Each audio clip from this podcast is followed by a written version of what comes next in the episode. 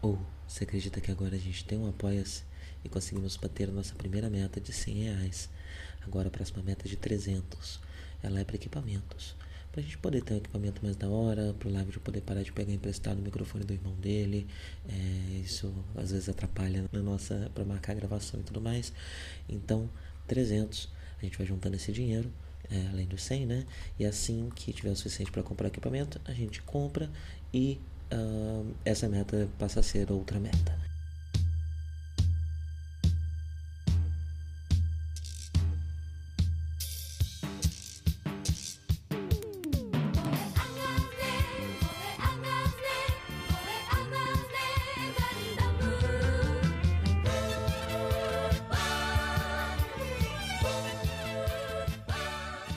Bom dia a todos. Sejam bem-vindos a mais um Café com Ganda. Hoje um produto novo, um produto nunca antes consumido aqui no Café com Ganda. Estou tomando leite quente, chocolate quente. É, inclusive um pouco de informações sobre os achocolatados aqui é, da Argentina. O... Aqui nós não temos Nescau, né? O Todd, ele se parece com o Nescau. E a gente tem o Nesquik, que eu não lembro se ainda tinha no Brasil quando eu saí. Uh, mas que ele é parecido, enquanto o Todd parece o Nescau. O Nesquik parece o Todd, porém é um Todd menos doce.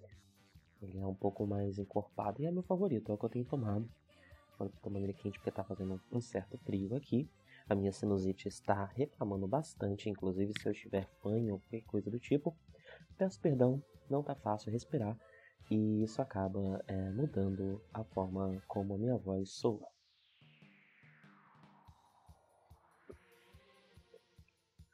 Pois bem, seguimos nessa jornada que está quase em seu fim com o episódio 40 de Gundam 79, Lala e o. Uh, a primeira parte desse episódio é bastante focada na questão do upgrade que o Gundam está precisando não sei se todos se lembram, mas no episódio anterior a, a gente descobre que o, o Amuro está na sua, no ápice da sua performance, né? Enquanto New Type já conseguiu despertar a maior parte dos seus poderes, já está com uma intuição da hora, sentindo inimigos à distância e tudo mais. Porém, o Gundam não está conseguindo responder à velocidade de reflexos uh, desse novo Amuro, né? Desse Amuro uh, New Type. E por causa disso, o Gundam precisa de um upgrade. É, nesse momento, as forças da Federação estão se unindo, estão se, se reunindo ali em Salomão para um, um, último, uma última investida contra Zion. E uh, temos também cientistas e tudo mais, né? Então, um cientista da Federação ele vai tentar resolver o problema do Gundam.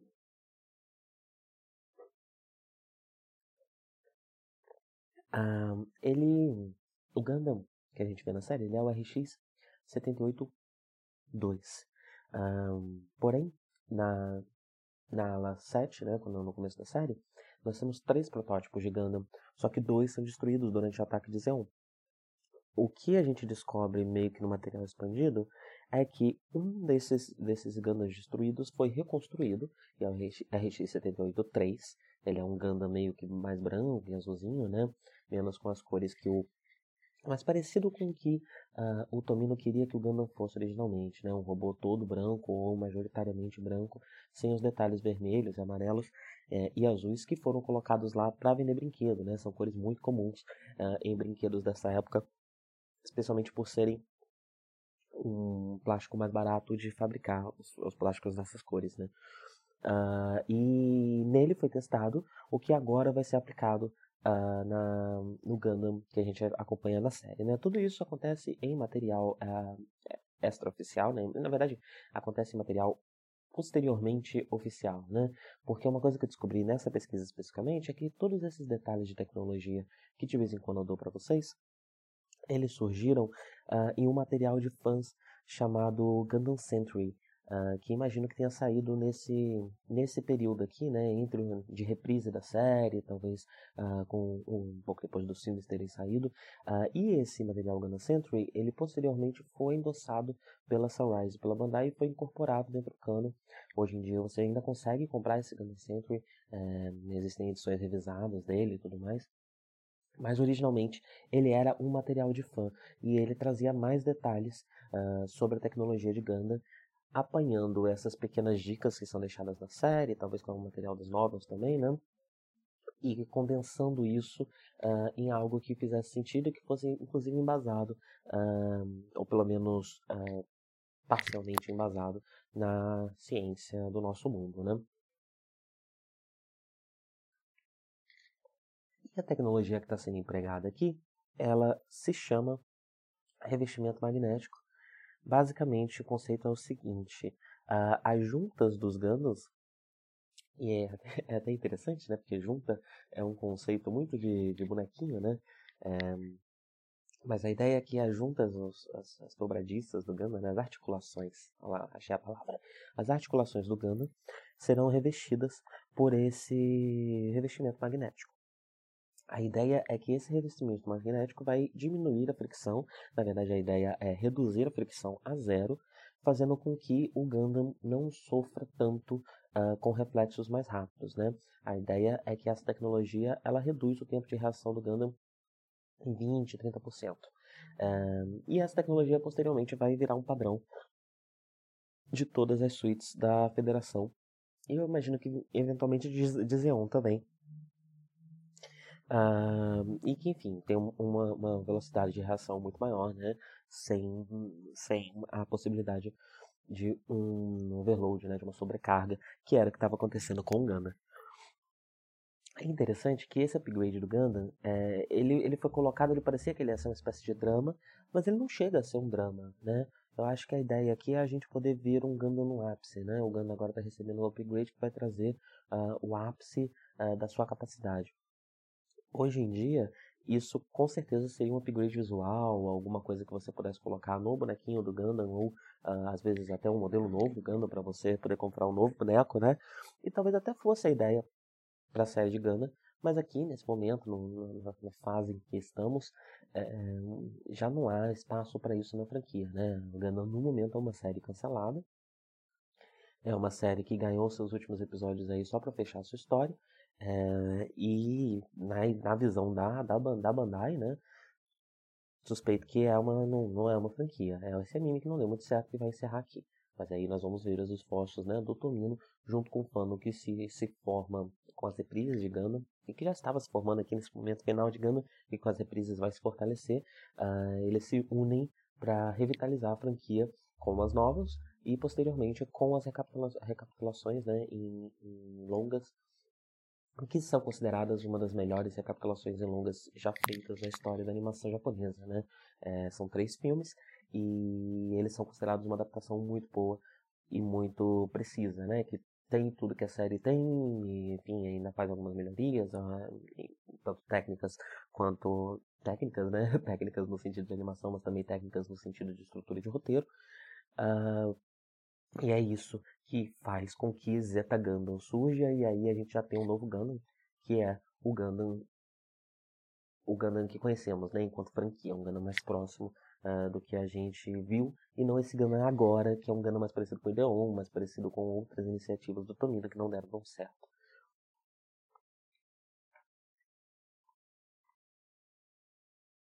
É interessante que quando a gente vê o Gundam melhorado, isso também faz uma diferença, mas essa diferença é feita em animação.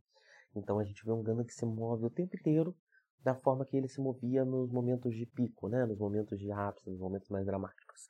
É muito interessante, né? com certeza dá para ver.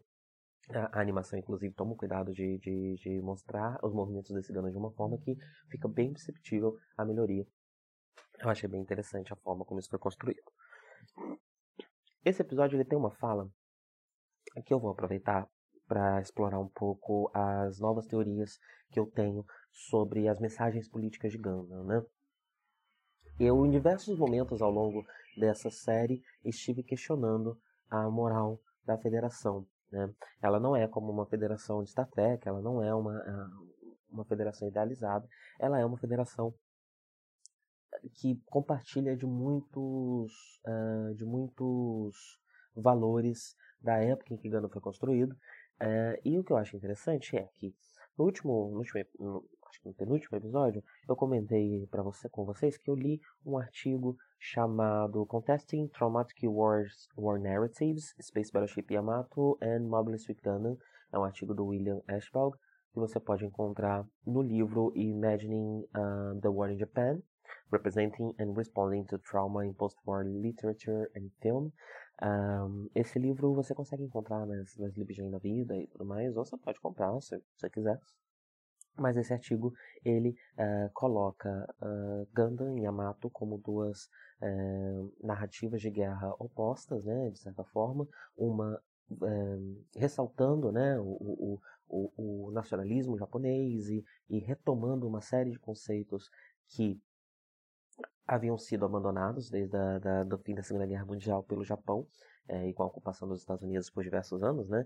E enquanto é, é visto como algo, uma, uma, obra pacifista, uma obra que não vê a guerra como a solução, que não, que não, que não valoriza esses elementos, né? Uh, e uma coisa que esse artigo traz e que é muito interessante para mim uh, é o contexto político do momento em que as duas obras foram feitas, né?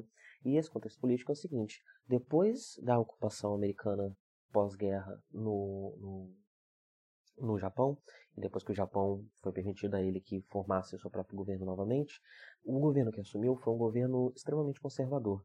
E esse governo conservador estava fazendo um esforço para reescrever a, a, a, a perspectiva com, com a qual o Japão encarava a Segunda Guerra Mundial, tentando focar mais no sofrimento do Japão com as bombas e, no, e, e menos nos crimes de guerra que o Japão cometeu e na, no, com, no como né, a, a perspectiva imperialista do Japão uh, era muito próxima uh, e se alinhava ideologicamente, por isso eram aliados uh, com a, as ideias nazistas e fascistas da Europa. Né? Então, Uh, o que que, por que, que eu estou falando disso aqui, né? É, esse artigo, é, é, é, eu, a leitura que eu fiz, não é muito bem a, a leitura que, que, o, que o artigo faz, mas eu, eu coloquei, é, a leitura que o artigo faz é que Xeon é, representa o eixo, né? E federação representa os aliados. Eu coloco isso mais em, uma, em, um, em um outro patamar. Né? Um, um, erro que eu acho que o artigo comete é que ele fala que o Gundam tem elementos de uma armadura samurai apenas para venda de brinquedo, apenas para cumprir exigências do gênero. E eu discordo, né? eu não acho que um elemento desse ia estar lá tão gratuitamente assim. Eu acho que esse elemento está lá para que a gente possa ver o Gundam também como o Japão. Ele representa o Japão. E Zeon também representa o Japão. Ele não representa só o eixo, ele representa o Japão do eixo, o Japão é, desse momento histórico, o Japão da Segunda Guerra Mundial, uh, que, que nasceu de um Japão ainda anterior, que é um Japão é, pré-contato com o resto do mundo, né, pré-abertura dos portos, que seria um pouco da filosofia do, do, do, do Zeon, né, a filosofia original do Zeon. Uh, e a, a federação seriam os aliados, mas seriam os aliados do presente da série, né? os aliados de 1979, uh, ah, ou seja, os um, um Estados Unidos que já tinha, uh, já, já, o, o, Vietnã já existia, né? O Vietnã já era um conceito. Então, para uma obra pacifista como, como Gundam, uh, não tratar essa federação como um, algo heróico e utópico seria ignorar o Vietnã. E eu acho que é por isso que a gente vê uma federação que é uma federação questionável, uma federação que uh, tem uma série de questões e de morais e de práticas, é, inclusive práticas de guerra, né? Existem dicas, hints de que talvez a federação torture e, e faça algumas práticas questionáveis de guerra, que poderão ser consideradas inclusive crimes de guerra. Um, e acho que isso acontece porque não é possível esquecer o Vietnã. Eu vou falar mais sobre isso no último episódio, uh, que vai ser um pouco mais longo, obviamente, né? Vou dar um wrap-up da minha opinião sobre a série. Uh, mas essa, essa, esse episódio, ele tem um, depois de um bastante tempo sem esse tipo de afirmação, a gente tem uma fala do Bright que lembra que a federação também não é flor que se cheire, né? Onde a, a Mirai questiona o quanto a federação vai ajudar na questão do Ganda, e o Bright, né, o Bright fala que, bem, eu não sei se a federação é assim tão atenciosa, se a federação, vai dar assim tanto auxílio pra gente, né, se ela tá assim tão preocupada. Um, ela está porque o Ganda é um as, né, na, na, para ela na guerra. Mas é, eu não acho que isso parte de um sentimento como parte do sentimento é, que a base branca tem uns pelos outros, né? É um outro tipo de sentimento, um outro tipo de sentimento que se alinha mais com os ideais é, de Zab, né? Porque você vê esse tipo de sentimento dentro de Zeon, é, desculpa, de Zab não, de Zeon, da filosofia original de Zeon, porque a gente vê isso dentro uh, da, de Zeon apenas com aqueles que compartilham mais da filosofia original, né? Por terem crescido com uma proximidade maior e por concordarem um pouco mais com ela. Trazendo aí o que eu acho que é o grande tema de Gano, que é nesse momento é, de, de, de, de, conflito de, uma ideologia conservadora dominante, você uh, lembrar que isso que está sendo propagandeado como o que é o Japão de verdade, o que é a nossa cultura de verdade, na verdade é uma seleção da cultura japonesa original um, para cumprir objetivos políticos imperialistas da Segunda Guerra e agora uma tentativa de reviver isso, né, em 1979. Mas, como falei, vamos falar mais sobre isso posteriormente. Eu estou só dizendo, falando sobre essas coisas aqui, como falei, para praticar a minha forma e também para polir o meu pensamento para que ele fique mais claro né, no final. Bem, e aí qual é a situação agora, né? Uh, nós temos o, o, a cartada final de ambos os lados, tanto da Federação quanto de Zeon. Zeon tem está apostando na fortaleza de Aboaku, junto com a Lua, é, Aboaku sendo comentado por Girin, é, comandado por Girin, e a Lua, as forças da Lua sendo comandadas por Cacilha, né? E essas são as duas frentes principais de defesas, as últimas defesas de Zeon. E a Federação está preparando a Operação Estrela 1, que é uma operação, um plano de invasão de Zeon para acabar com essa guerra de uma vez só. Então, a ideia de Girin é que a fortaleza de Abaku e a Lua são as últimas frentes de defesa antes de se chegar até Zeon. É, e aí ele está montando esse plano que está sendo chamado em, em, japonês é Solar System, em inglês na legenda estão chamando de Solar Ray, uh, mas essas armas elas são, elas fazem parte de um conjunto maior que no, no, nos catálogos de Gundam é conhecido como os Colony Lasers. Uh, basicamente consiste em você pegar uma colônia, evacuar essa colônia, ou enfim, já pegar uma colônia que já não estava habitada, né? E adaptar o cilindro da colônia para que ele vire um grande canhão, um canhão gigantesco. No caso aqui, pelo nome Solar System Solar Ray, ele deve usar é, energia solar como aqueles painéis que a gente viu da Federação usam para fazer um grande golpe, né? Essa aqui é uma, uma adaptação de Xeon dessa ideia, aparentemente. E o Giri é, está preparando essa arma, né? Essa arma está em preparação é, ao longo desse episódio. A gente até vê um pouco da construção dela, é até interessante. É, esses últimos episódios de Gundam eles estão sendo um pouco mais técnicos do que os outros foram até agora, provavelmente porque como a série já está cancelada, não tem ninguém muito em cima se preocupando com o que, que vai acontecer, né? Então a gente está vendo uma série que talvez se pareça um pouco mais com o que o Tomino queria, com o ritmo que o Tomino queria, com as questões que o Tomino considera interessantes já que ele gosta bastante de ciência e gosta bastante de, desses detalhes é, de militarismo, né? É um, é um, é um arquétipo até que bastante é, comum, né? A pessoa que se interessa muito por guerra, mas sabe que a guerra é uma porcaria, então é uma pessoa muito pacifista, mas que tem um certo fascínio pelo assunto e gosta de, de, de enfim, estudar narrativa de guerra e trabalhar isso, né? E, enfim, até porque a narrativa de guerra, ela também é importante um, por uma perspectiva pacifista, né? Uma denúncia uh, do, dos, do, do, dos males da guerra, né? E aí, a gente tem uma cena que eu não lembrava e que ela é muito interessante, porque e que fala muito com tudo isso que eu estava conversando com vocês agora há pouco, né? Que a gente vê, em diversos momentos eu falei sobre como a leitura nazista, né, mas especificamente nazista, uh, da, de, de Zeon, ela acontece mais a partir de Zeta Gundam, né, da, mais resto da franquia. E aqui a gente não tem uma iconografia nazista tão forte assim. A gente tem algumas coisas como os capacetes, é, mas enfim, né, um pouco da pompa, né, Uh, mas a, a, estética ela não é tão claramente nazista, né? E esse tipo de pompa, enfim, né, é, é algo que você vê em diversos tipos diferentes de fascismo, né, e de, e de governos autoritários. É, então, não necessariamente está é, remetendo à Alemanha nazista. Porém, nós temos um diálogo muito interessante entre Girin e seu pai Dogwin, onde Dogwin, que já está ficando assustado com a, com a, com a o ímpeto militar de Giren, né, e violento de Giren, por conta desse plano da Solar System, porque, enfim, né, um canhão como esse também vai matar vários das tropas de Zeon e vários dos soldados de Zeon.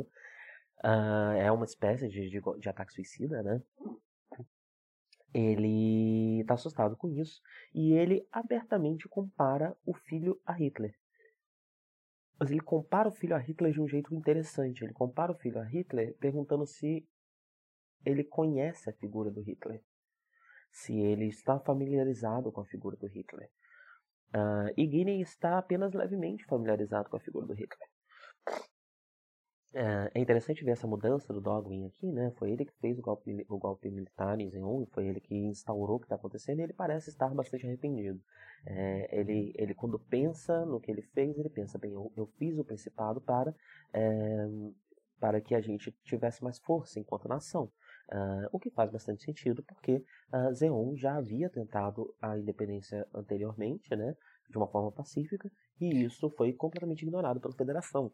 Então, para conseguir essa independência é necessário realmente um ímpeto mais militar, e é essa decisão que Dogwin é, toma, né?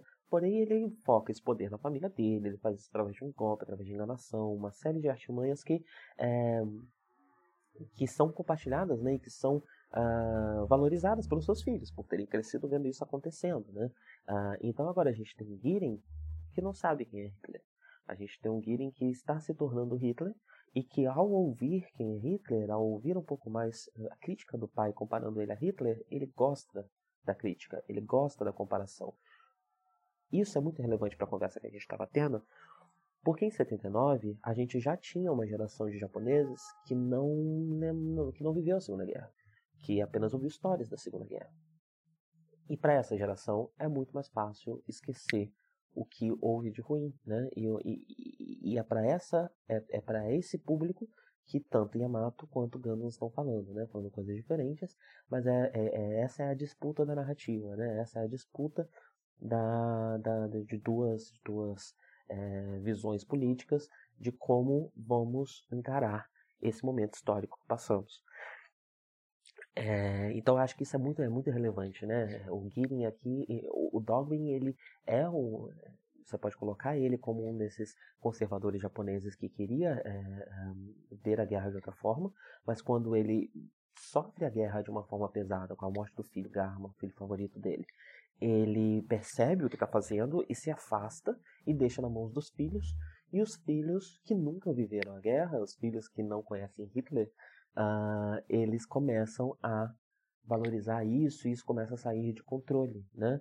Então é, é interessante ver isso, né? O conservadorismo como uma doutrina programada, é, propagada, né? É uma, uma ideologia propagada por pessoas mais velhas que quando cai no colo de pessoas mais jovens é muito mais destruidora e muito mais pesada do que na mão dos velhos, porque o jovem às vezes não viveu uh, um contexto que os velhos viveram, né?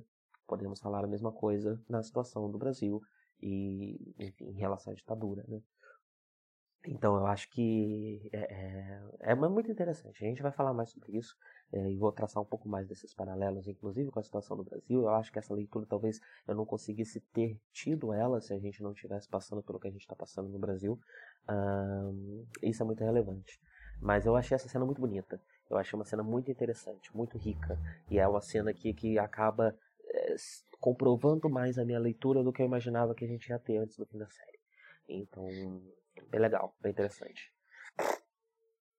Bem, Uh, e aí temos alguns outros elementos, né? O episódio ele tem o nome da Lala no título, mas a gente tem bem pouca Lala é, nesse episódio, né? O que nós temos é o seguinte, a Cacilha continua extremamente uh, suspeita né, do Char e da Lala, dessa ligação que eles têm, como eu disse, né? Uh, ela tinha a esperança de que o Chalabu pudesse uh, suplantar a Lala, estar no lugar da Lala, ou porque ele seria mais leal a ela do que ao Char, uh, ou porque ele seria mais leal ao Girin do que ao Char, e ela acha o Char mais perigoso do que o Girin. Uh, mas essa, essa ligação da Lala com o Char está incomodando horrores Cacilha.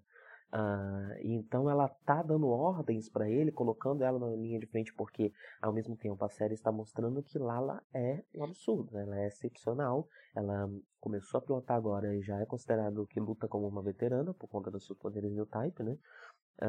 E o anime tá levantando a bola dela terrivelmente, né? Então a Cacilha coloca, aceita isso, entende isso, coloca ela na linha de frente, mas está bastante contrariada, dá pra perceber. Uh, uma coisa interessante que o anime faz para dar essa levantada na bola da, da Lala, e que liga também com o fato de que tudo indica que Zeon vai perder essa guerra, todo mundo meio que já aceitou isso, né? Isso já é. Zeon está mais desesperado do que a Federação, claramente mais desesperado do que a Federação, está perdendo essa guerra. É que dois pilotos do Char pedem para que eles não vão na linha de frente mais, que a Lala vá na linha de frente, porque ela já está se virando super bem e eles não querem morrer à toa, né?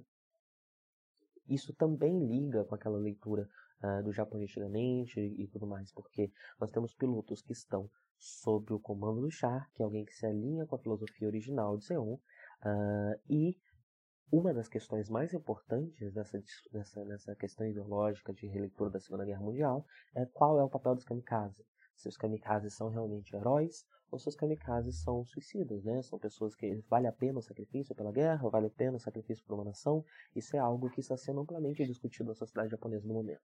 Então é interessante ver esses soldados que estão do lado uh, do lado que se, do lado mais conservador, né? O lado que se alinha com o Japão na Segunda Guerra, porém é, estão sob o comando de um líder que se alinha mais com as ideias de um, de um, de um momento anterior, uh, e por causa disso fazem um pedido aberto para que não sejam sacrificados, né? para que, é, que não morram.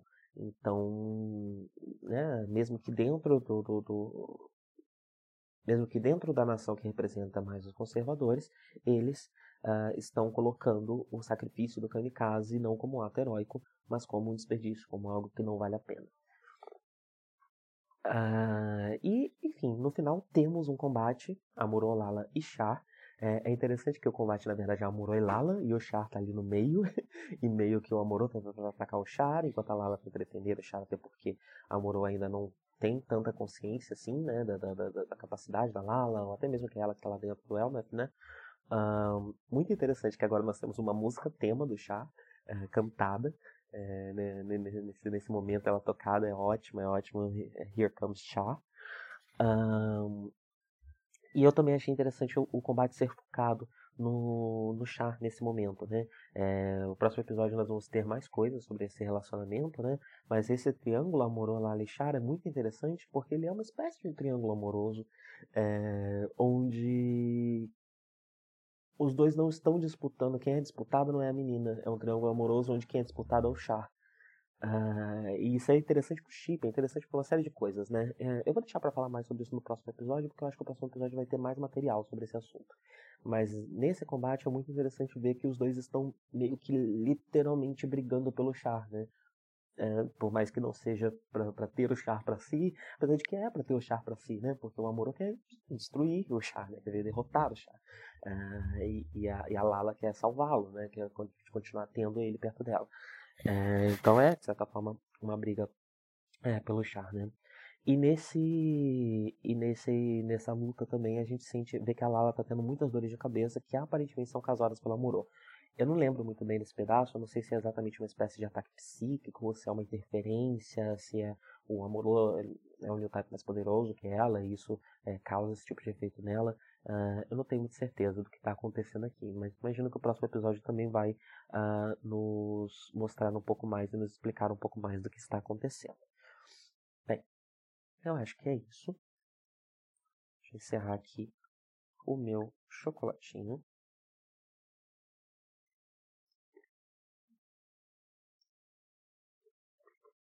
É isso. Eu vou embora logo porque eu tô muito fã, eu tô muito funga-funga. Não é o tipo de coisa agradável de se ouvir no Café com Ganda. É, então eu vou indo. Tenham todos um bom dia e até a próxima.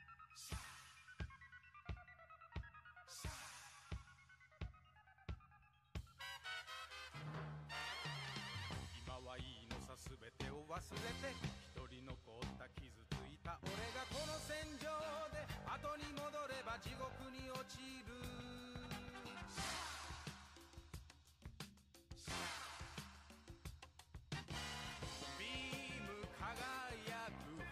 シュバックにやつの影。シャーシャーシャーシャーシャーシャ流した血しぶき後で後で吹け。